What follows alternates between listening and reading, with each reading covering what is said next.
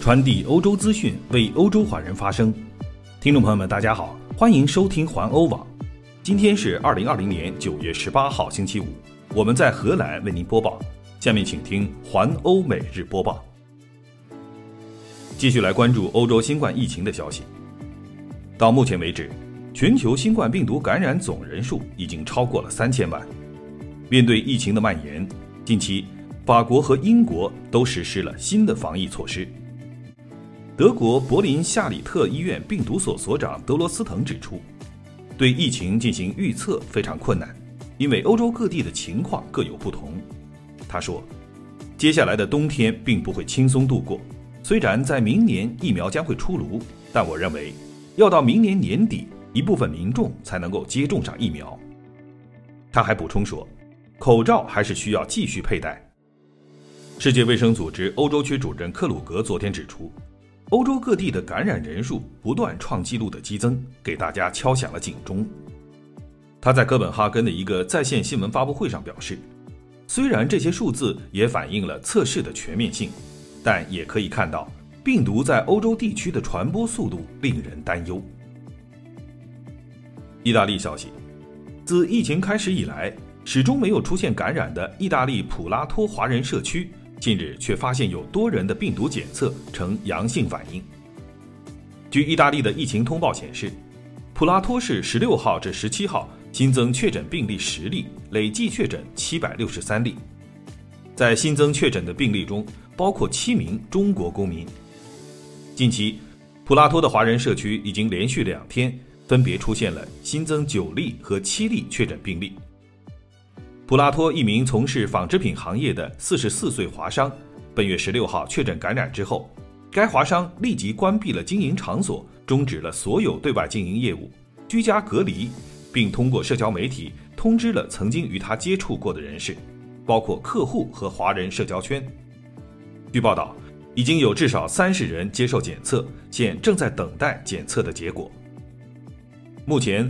大部分华人已经开始通过家庭医生或卫生机构预约病毒检测，街上的华人瞬间少了许多，外出的华人基本上也都戴上了口罩，并注意保持社交距离。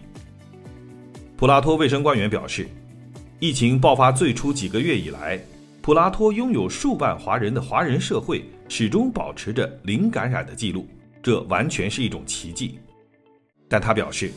华人社会出现疫情完全在情理之中，接下来的关键在于该如何加强防疫和监控，有效控制疫情的蔓延。法国消息，法国卫生部长奥利维尔·维兰说，法国将采取进一步的措施遏制里昂和尼斯市的感染。在法国被认为是病毒活跃红色区域的其他三个地区，也已经采取了补充措施。部长并未透露进一步措施的具体内容将是什么，但是里昂和尼斯的地方官员必须在周末之前向法国政府提交他们的进一步计划。已经采取额外措施的地区是马赛、波尔多、瓜德罗普和法国的加勒比海地区。周一，在马赛和波尔多生效的措施包括更严格的海滩聚会规则。到疗养院拜访老人以及参加户外活动的规则等。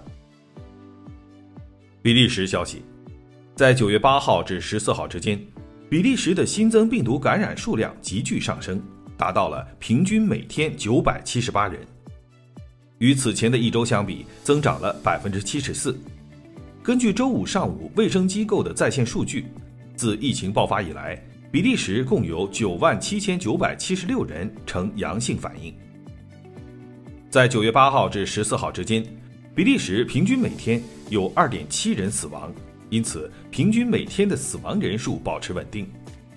在比利时，共有九千九百三十六名患者死于新冠病毒。在九月十号至十六号之间，平均每天住院人数上升了百分之十六点七，达到三十九人。目前共有一万九千四百八十四人住院和曾经住院。据最新的数据。在九月十七号，比利时医院中共有三百七十一名新冠肺炎患者，其中六十九人接受重症监护。在比利时，现在每十万名居民中有九十三点九人被感染，比例增加了百分之六十六。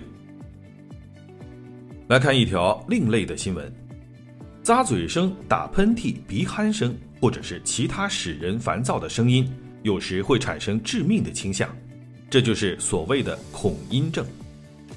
对这种精神疾病进行多年研究的阿姆斯特丹大学医院的精神病学教授达米亚·丹尼斯，昨晚获得了一年一度的另类诺贝尔奖。另类诺贝尔奖是模仿诺贝尔奖的一个奖项，每年颁发一次，约在诺贝尔奖颁奖前的一周或两周举行。主办者为《科学幽默》杂志。旨在通过奖励各种稀奇古怪的研究成果，使人们走进科学以及各种有趣的研究，并获得快乐。不过，获奖的也都是一些真实的研究，而且成果必须在公认的科学期刊上发布。在阿姆斯特丹大学医院的一段视频中，丹尼斯说：“大约十年前，他开始了这项研究。”丹尼斯对获奖感到满意。他说。但是我们也有一些困惑，因为另类诺贝尔奖的获得者实际上是在开玩笑。不过我们还是这么做了，因为我们认为这种情况引起关注非常重要。由于疫情危机，颁奖仪式预先录制并在网上发布。来看一条法国的新闻：近期，法国围绕 5G 的争论已经逐渐超出了对健康和环境的担忧。正在明显向政治层面转变。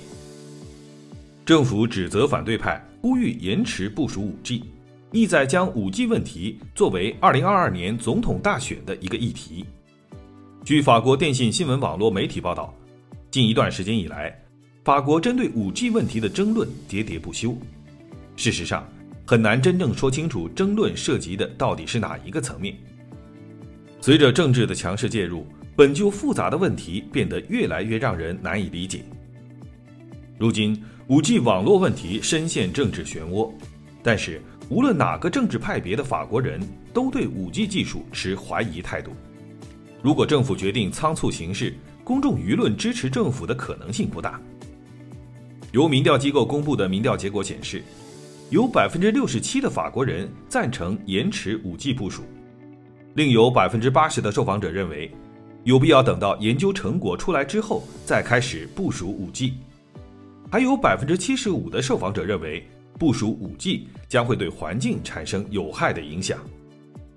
但是，法国主管国务秘书塞德里克·欧明确表示，一旦 5G 对健康和环境的影响得以验证和控制，法国必须加快 5G 的发展。法国人有权与其他的国家公民一样享用 5G 提供的服务。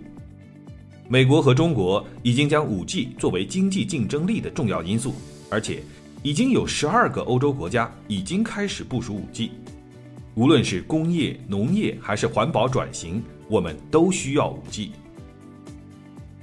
以上就是今天的环欧每日播报，我是郑军，期待您每天关注环欧网为您带来的欧洲最新资讯。明天见。